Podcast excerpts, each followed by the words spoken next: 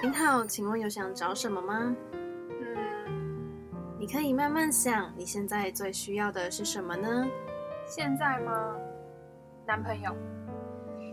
好，没关系，来，我们再想想。哎，我真的想不到哎。那看来你来对了，在这里你可以度过一段属于自己温暖又美丽的时光。欢迎光临五价书店。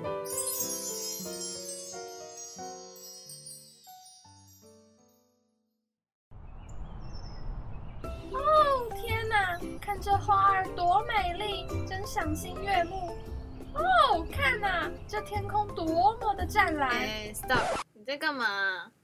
我在抒发我的情感呢，你看不出来吗？干嘛突然睹物思情啊？哎呦，你不懂啦！再这样下去，我看你都要写抒情文了。咦，抒情文？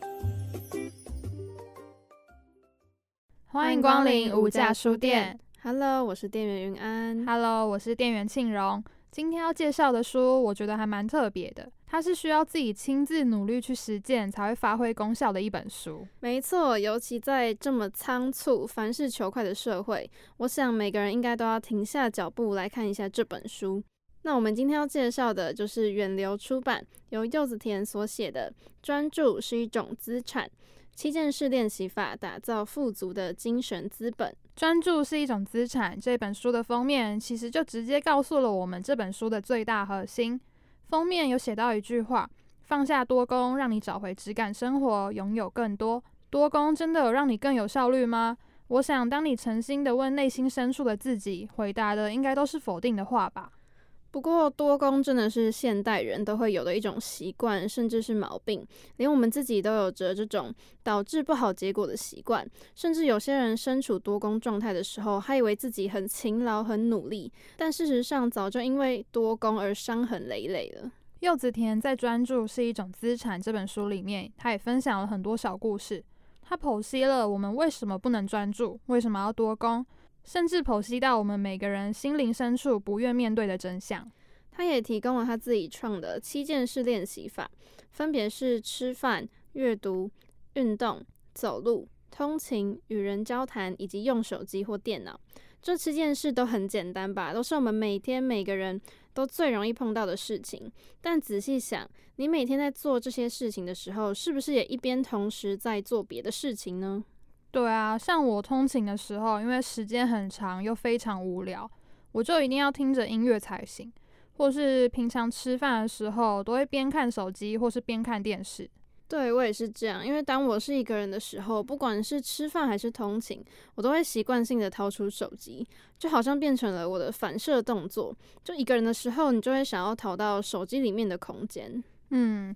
那我自己在看完这本书之后，虽然还没有完全乖乖的照着七件式练习法在做，但我自己本来就有一直在秉持七件式练习法之中的与人交谈这一件事情。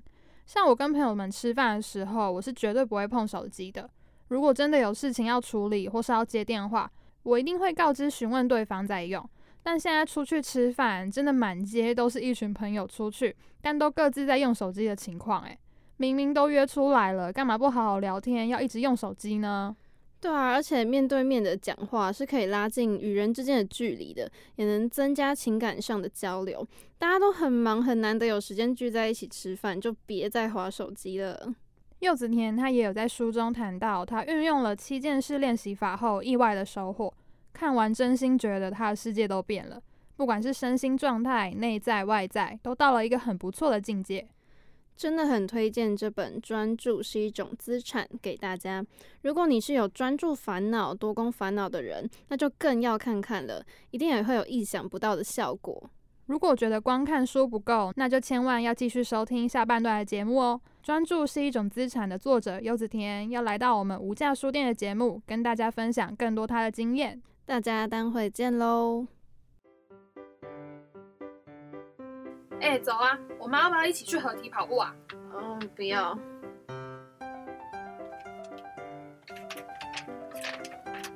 哎、你要不要跟我去书展逛逛啊？嗯，不要。哎、你要不要试试看？哦，我不要。我都还没有说完呢、我我就真的很累嘛，不管什么一定都做不好啦。哎，你这样真的不行啦，我一定要让你走出舒适圈。接下来进入到无价书店的第二个单元——舒适圈。我是店员云安。当人们处在舒适圈当中，会依赖于某种习惯，因此要走出舒适圈，才能看见不同的事物。我们将带领听众一起听见不同的人生故事，在单元当中访问作家的创作理念及人生历练，一探舒适圈外的世界。我是店员庆荣。这单元要继续跟大家介绍《专注是一种资产》这本书。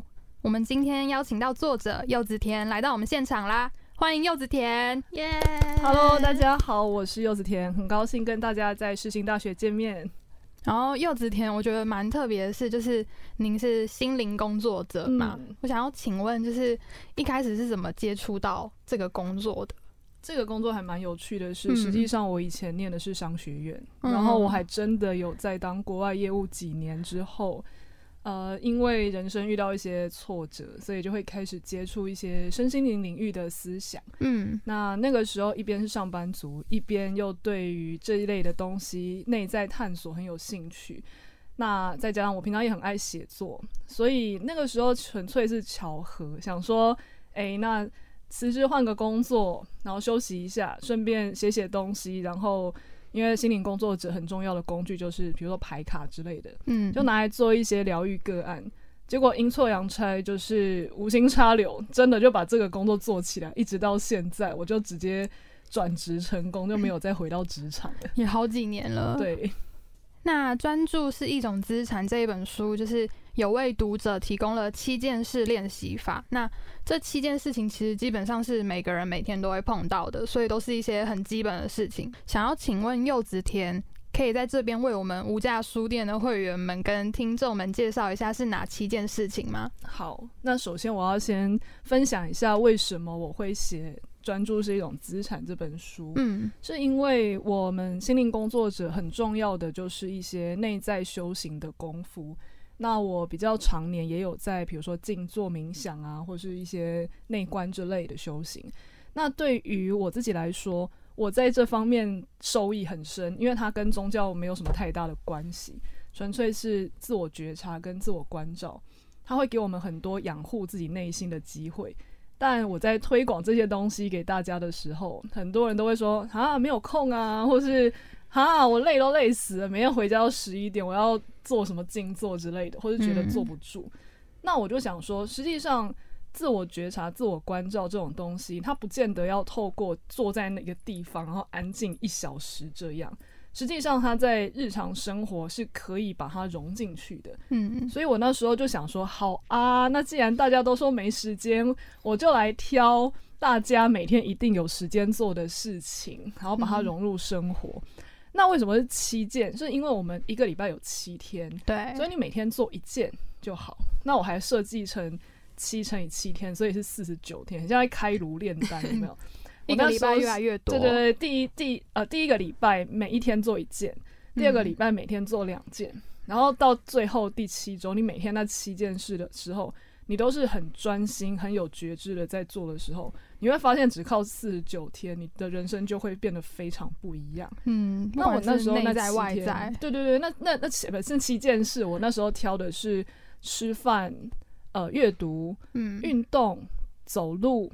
通勤、使用三 C 产品跟呃与人交谈，其实也不见得要这七件。比如说，呃，有些人他说哦，我是比如在家工作者，我们有一天到晚通勤，可是他每天都会做菜，那他可以把通勤代换成做菜都没关系。嗯，重要的是那个精神，是我们在做这件事情的时候有没有全心投入，有没有呃把一些不相干的东西去呃屏蔽掉。而是真正非常有滋味的投入那件事情，嗯，心无杂念。对对对。那想要请问柚子田，就是你除了这七件事情，还有做别的事情可以跟我们分享的吗？嗯，比如做菜对我来说很重要，因为我确实通勤的时间比较少。嗯，但是我在家里会做菜的时候。以前我可能就会想放个音乐或放个广播，你会觉得啊，做菜的过程好麻烦。我洗碗的时候也会播音乐。对对对对对，这样其实没有什么不好。可是如果我们今天的目的是，我们想要去体会某一种很深化的滋味，让自己不是在因为不喜欢做菜、不喜欢洗碗而逃避在一个更更大的愉悦跟刺激里面的时候，我就会比如说把音乐关掉，把电视关掉，把什么东西都关掉，然后好好的洗菜，好好的去呃看着这个菜的颜色，切的时候感觉那个手感，你不自觉的会感受到这件事情它本身是有一个韵律跟滋味的，而不是只有一个过场。嗯，那个状态很有意思。我相信很多书里形容的心流就是这个状态，因为那个东西虽然很无聊，但是你会在那个很深的状态里面去感受到一种很平静的滋味从你身体里面涌出来。这个其实，在静坐的时候，静坐其实是最无聊的事嘛，因为闭上眼睛坐在那边也不能躺也不能睡。嗯，但是在静坐里面体会到的滋味，在日常生活中你去深化每一件事情的滋味的时候，你会感受到很相似的东西。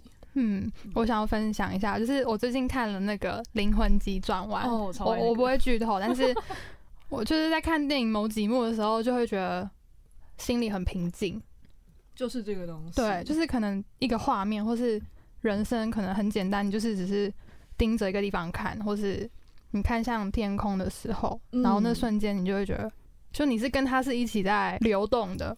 我相信那个。编剧创作这个剧本的人，他一定有接触过某一些形式的内在修行，嗯，因为他在我们呃身心灵圈大受好评。我说他那个那个那个电影，嗯，因为他在传达的东西跟身心灵领域想要表达的那种活在当下的那种精神是非常非常相似，嗯嗯，很推很推这一部电影。所以其实就是对每个人来说，其实不只是书中写到的七件事情。所以其实只要日常生活中的每一件事，其实都是可以用这个方法来做的。其实是可以，但是我当时在书里有特别提到，说我一开始在开创这个方法的时候，我毛起来每一件事情都非常认真的、很专注的在做。那我后来发现，这个就跟减肥，我每就 就是第一天就开始只喝水跟吃水果。那我可能撑一个礼拜之后，马上就暴瘦。那我撑不到第二个礼拜，因为对我原本的身体素质来说负担太重，而且偏离原本的健康轨道太远，所以很容易就复复胖回来，就可能第二个礼拜要大吃披萨之类的。所以如果是用这样的逻辑去看的话，我通常不会建议大家第一时间就要做每件事都超专注，因为那可能撑三天之后你就觉得啊没关系啦，边看电视边边划手机也不会怎么样。所以循序渐渐进的练习，像梳理这种七乘七天的周期训练会比较好。嗯，你不能一股气就爆冲，就会很快就没有用，非常好的效果，然后非常快就跌到比之前还糟的谷底。就是真的减肥真的是一个很好的例子。好，那就是其实我们看完这本书之后，就是有想到说，其实我们身边或者这个时代有很多真的不想输的恐惧型的多功，而且他们还总是被大家看成很上进的人。那就是因为这样子，他们就受到鼓励，就加重了他们不能输的焦虑感，就反而到最后他们每一件事情都没有做好，然后就塞给了自己更多的事情。那就是为了压下这种对落后的恐惧。然后我们就想请问柚子田，是对于这样类型的人。有什么样的建议，或者是他们能从生活中什么样的方面改变？嗯，恐惧型多功是我在书里面分析，我观察自己还有观察周遭的人，他们在多功上面有哪一些倾向。那恐惧型多功是我里面其中一种观察的分类，就是这些人他们会因为他们呃，举例来说好了，什么叫恐惧型多功？比如说，他在吃饭的时候还坚持一边要看英文频道，然后一边学单字，然后或者是他在通勤的时候还坚持要听一个那个什么英文广播之类，然后他一边在查说，哎，那个单字是什么？一般来说，我们通常以外人的角度而言，不会觉得说他这样是多功，还会觉得你好上进，连吃饭时间都要 对都要利用。但是如果我们真的去当那样子的角色看看的时候，我们会发现。这个角色实际上他在做这些事情，比如说一边吃饭，他一边看英文影集，然后还要去努力的练音听。他他不是在享受，他是真的还要练一下音听的时候，他的心里大部分的时间是恐惧，然后大部分的时候是焦虑，然后再加上一边头脑要运作，然后一边要消化英文，然后一边又要吃饭，对他的身心来说负担都非常大。所以他的脑部杂讯会很多，没有办法真的是在一个呃安定的状态。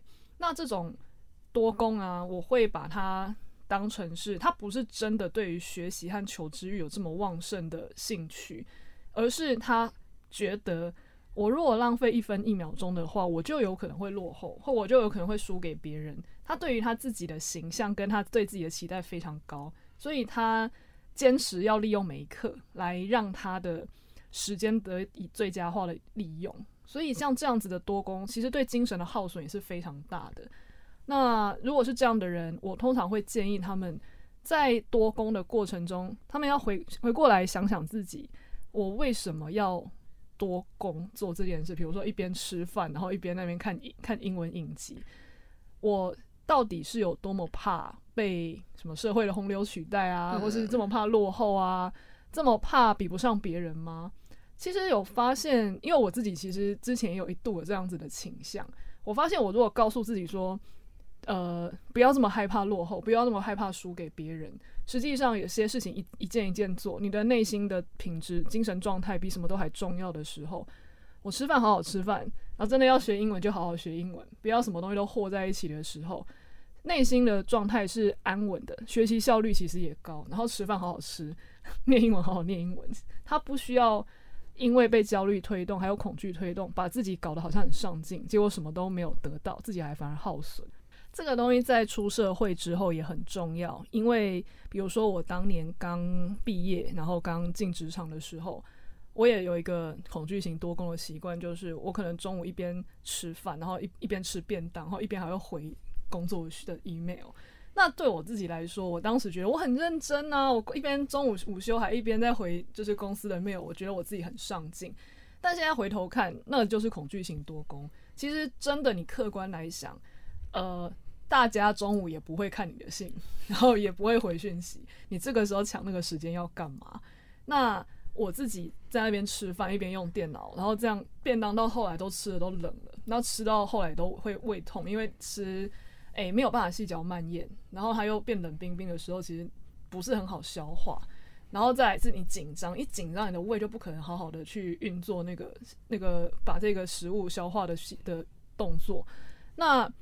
当大家有好好的吃饭，关掉电脑，甚至好好的睡个午觉，下午在做的时候，反正那个时候大家也才开电脑，其实是不需要跟大家抢那个午休时间做这些事。嗯，但那时候搞坏了自己的消化系统，然后做的事情其实也没有真的很有效率的时候，回过头来看，那个恐惧型多工，其实是因为我刚进职场的时候，我想要证明自己可以，我想要跟主管证明我很认真，其实是想要证明这个太这个。诶，自我价值，然后甚至也想要去让自己说服自己说，哦，我呃虽然是新鲜人，但是实际上我有做好公司交代的工作，我很棒。嗯，我有那个能力。对对对，所以他会让很多一开始进职场的人，甚至很多人到我这个年纪在职场，多少还会有一点这样的问题，就是他们可能会下班时间一边吃饭，一边在那边跟人家讲公事电话，或者一边在。晚上明明就已经没有要回他讯息，然后可是他还是一边就是想到什么还是要传一下，不知道做给谁看。对，其实这个东西我们都可以去觉察，说我在做这种多功的时候，我真的有把精力和能量花在刀口上吗？还是我只是想要证明给一个虚名出来给自己，或是给别人看？那如果只是为了虚名，浪费掉自己的精神品质的话，那就非常不值得。我觉得身边是有人，就是蛮可以看到蛮多人是因为，就是真的想要，可能想要做给别人看吧，所以才会就是很 就是很会觉得自己看他的自己的心态一定是觉得自己是很上进的，然后在做很多事情。对他，他可能觉得他自己这样真的很厉害，但是别人就是看他这么忙，然后造就是多多件事情造成下来，他其实什么都没有。但他自己可能会觉得他自己很厉害，但又很可怜。通常这样子的人呢，心灵工作者都会想要回观内在深处的课题。通常这样子的人呢，多少都会有诶自我价值的议题。比如说，他从小到大的自我价值是建立在别人的评价上，嗯，又或者是他以前确实因为我表演很认真给别人看而被别人称赞。或是因为他把自己搞得好像很忙，所以他出了纰漏，别人都会觉得说啊，你已经这么忙了，算了，有一点纰漏没关系。他就会把自己刻意弄得好像很忙很乱，但实际上仔细观察，这样的人只是把自己搞得很乱，其实没有真的很有效率。嗯，是，那是他刻意营造起来的那种氛围，真的。所以像为什么会写这一本书，我就是希望。每一个人实际上，他们都有无限的潜力去看自己的极限在哪里，但是把自己搞得很乱、很散乱、很多功，绝对不会是看到自己潜力的极限。反而我们回过头来，把自己的内心状态养好，把自己的精神状态弄得清澈的时候，你可以看到自己的极限是什么，也可以看到自己在逃避什么。这个东西其实是心灵工作者最想追求的。嗯，确实。就是练习专注下，你自己的觉察力也会跟着提升嘛，然后你的心灵品质跟你精神资产也都会跟着提升。那在书中强调的觉察力，就是练习专注后渐渐提升的果实。那书中中后有提到了很多柚子田自己的例子，嗯，像是看妈妈无形中的和解啊，或是你朋友陪朋友疗伤的时候，其实你需要的就是陪伴跟体贴，然后或是。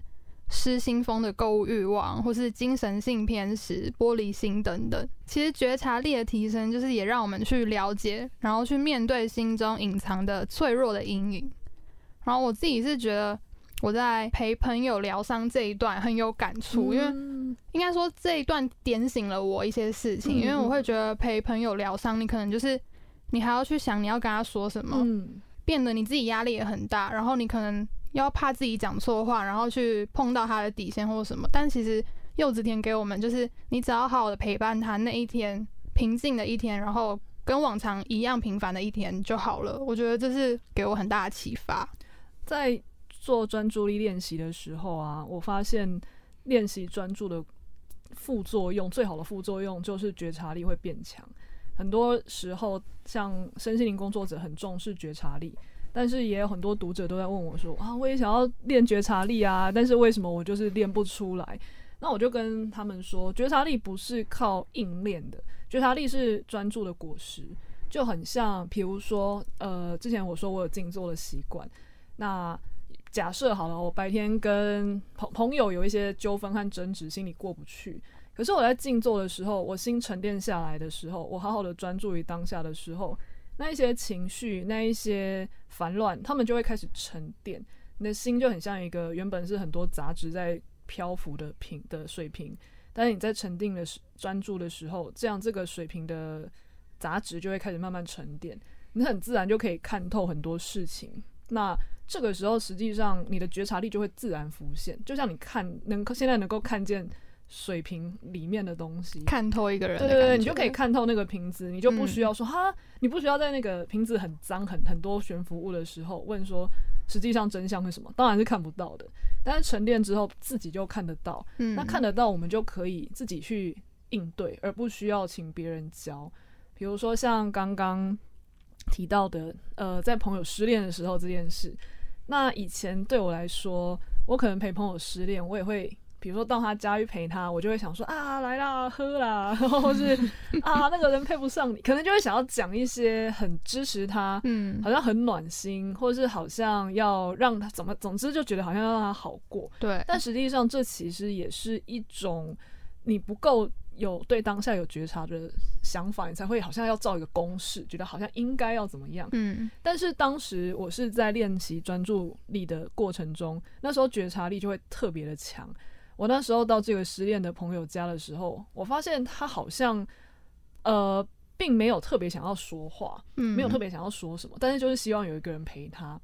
以前我可能没有这么的敏锐去觉察，说他希望这样，希望那样，但是我可能就会拉着他说啊，你现在失恋怎么了？你说啊，或者啊，那那时候是发生什么事？就硬要挖他的一些故事出来，然后再帮他心，然后再跟他骂一骂，出一口气。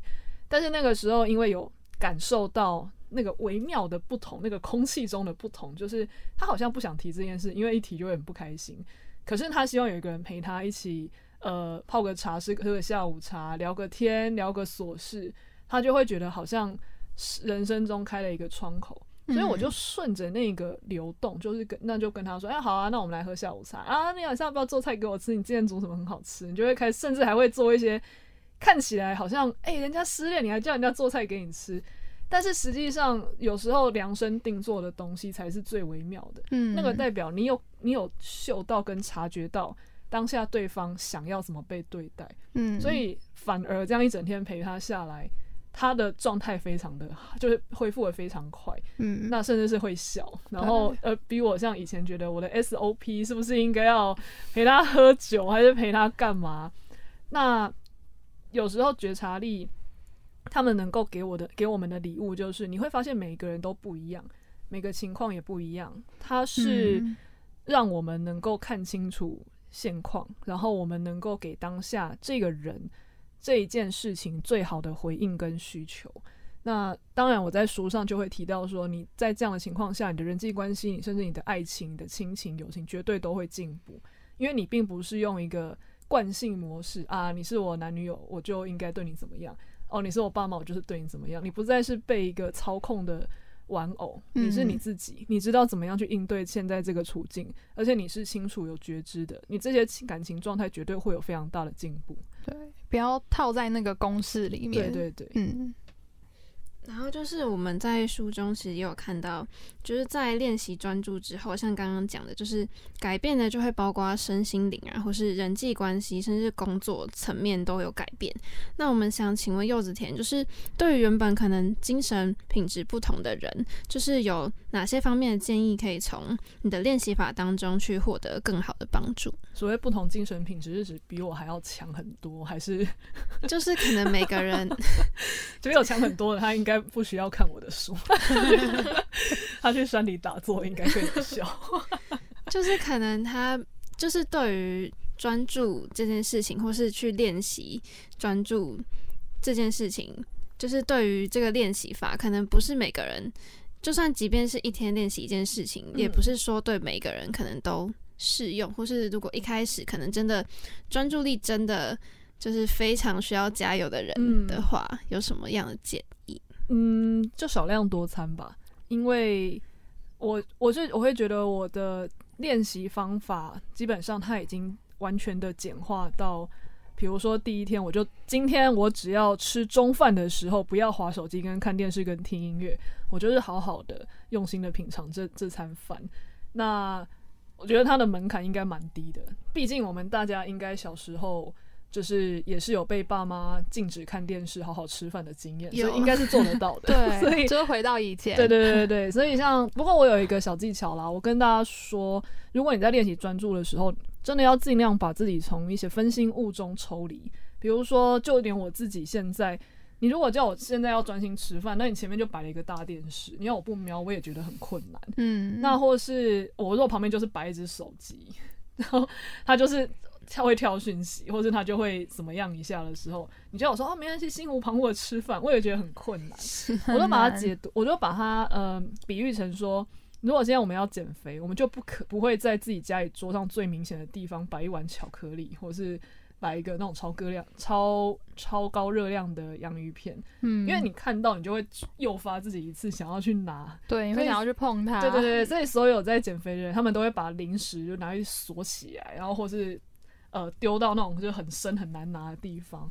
我们基本上要用这样子的逻辑在面对自己，就是一定不要太相信人的意志力，不可能，这是人人类最薄弱的东西，太难了，超难。所以，呃，像我自己的话，我如果今天要练专注，手机就是常常，我若特别要专注练习的时候，手机甚至会关机丢包包，然后或是呃，像有些国外有一些很有名的。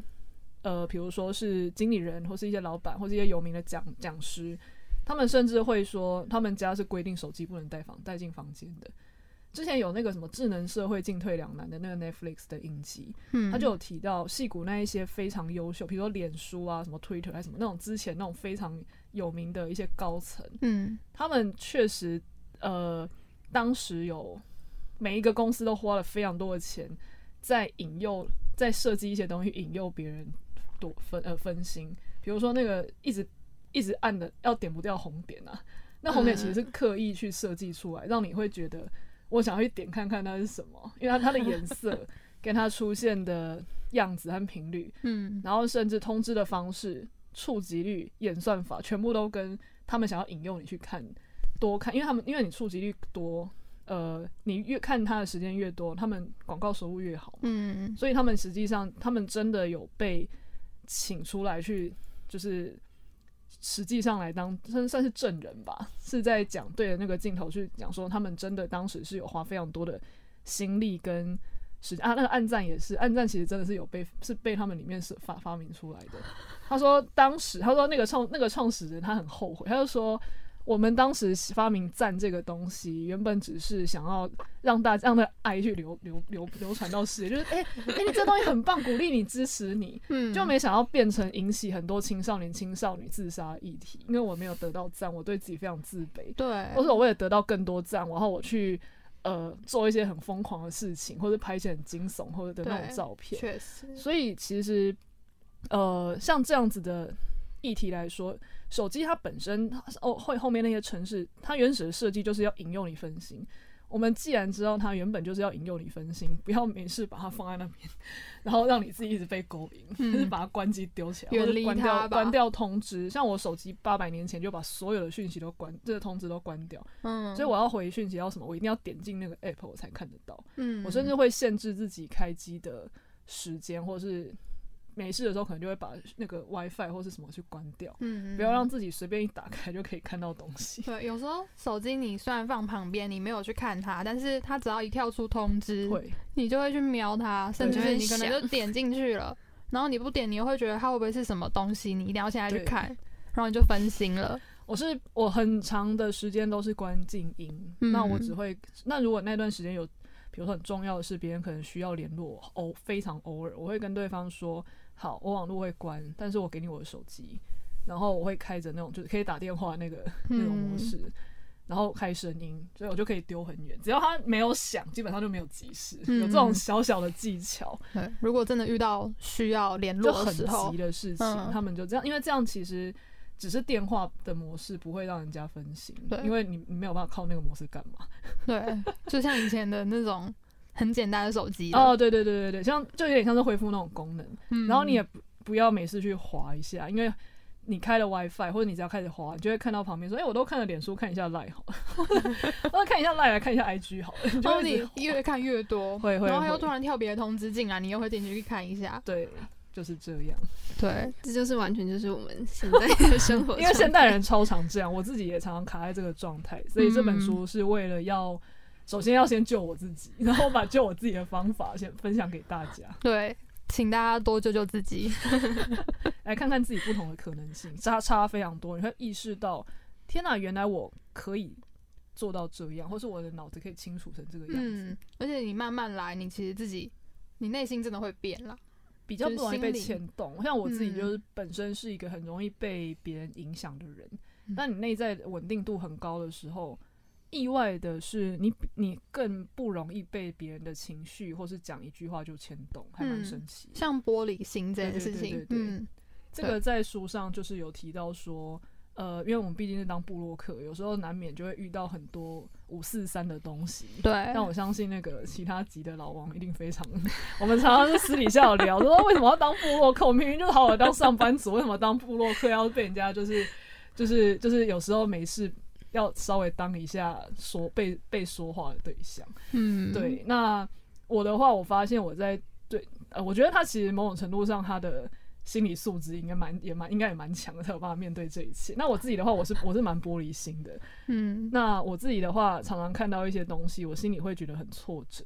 但是我在练习专注的过程中，会发现，因为你自己已经有够足够的觉察力跟内在的清明，你会不自觉的。那些事情就从你旁边擦身而过，你就是你自己的主人，不会自己因为内在很虚弱，他好像一推你就倒。嗯，你就不会困在那边，他就是从你身边流过去。对对对，还蛮还蛮有趣的。对我真心推荐这本书给玻璃心的人。对我觉得现在真的身边太多人都玻璃心了，这个很重要诶。是我我也我也推荐一下，就是那个我刚刚说 Netflix 的那个呃智能社会进退两难，它里面就有一幕是。那个少有个少女，她就是自拍，然后没几个赞，然后甚至还被人家就是笑的时候，她就在厕所，就是有点像落泪这样，然后就就是对自己的样貌非常没有自信。那在那个时候，我心里就想的是，如果今天没有手机的话，如果今天没有这些 app，甚至还没有赞赞赞这个功能。出来的话，嗯，也许他现在就是开开心心的跟家人吃饭，然后跟隔壁的邻居去玩，他也不会只因为一张照片没得得到几个赞，或是下面被人家笑他的长相，然后就在那边厕就是跟家人发脾气，然后在厕所哭啊或之类的。嗯，那其实青少女或青少年他们的内心都还在很脆弱的时候，他们那个他那个数据真的有跑出来了，就是说就是发明这些，哎，反正就是什么类似智慧型社群媒体问世之后。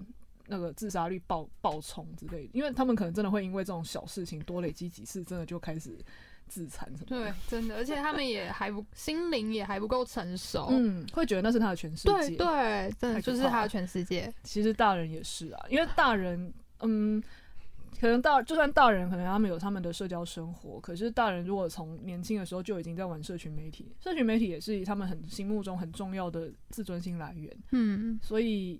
有一些东西出现的时候，是呃，我们的心智，这好像在那个上面有，就是那个影集也有写，我们其实没有办法在内在承受这么多这些攻击，因为以前原始的社会没有这些东西，对你不会一个人被一百个人骂，因为你是后面有那么多人，但是现代的人随随便便可能一下就。可能很多人要涌进来骂你，而且流传速度超快，对，就会觉得失控，因为我们的脑袋其实无法 handle 这样子的事情。嗯，那但是我们的智能社会让我们陷入这种窘窘境，所以像关机回归专注的重要就是在这里。嗯，然后我自己其实看完就是整本书，我觉得就是。应该说最羡慕嘛，就是有了专注力之后，就是身体变健康，然后可以减肥这件事情，是是我们非常羡慕的事情。我很多很多人在那个看这本书提到说，那个身材会变好，觉得很震惊。其实它的原理很简单，我们为什么会容易发胖，就是多吃少动嘛。那动当然是要去好好的运动。那刚好我在里面那期间是练习法又运动。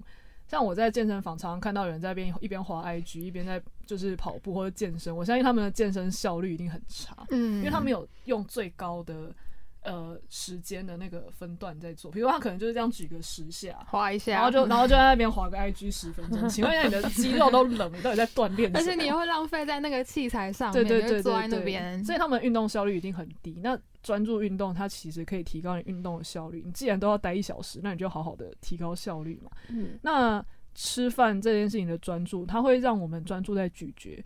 那只要你好好的咀嚼，人是会自然挑食的哦。因为以前可能一边划手机一边吃，店家给你多少你就吃进去，然后甚至会觉得啊没味道，多加一些什么。比如说像我之前在一些下午茶店，可能一边吃饭，可能一边在看书或是跟人家聊天的时候，他们的那个呃 scone 啊，就是一种西点。他们原本是没有附果酱跟奶油的。嗯，那以前我可能会说啊，我要附啊才有味道。